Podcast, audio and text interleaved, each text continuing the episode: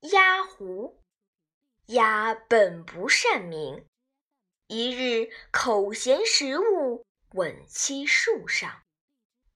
是有恶狐见之，欲夺其食，无以为法，乃心生一计，曰：“闻先生有霓裳羽衣之妙，特来依林仙曲，以清俗耳。”信物见却，鸭信以为然，喜不自胜，遂开声张口，其食物已脱落矣。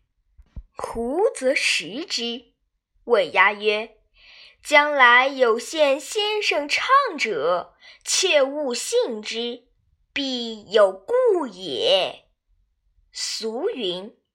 田言须防是耳。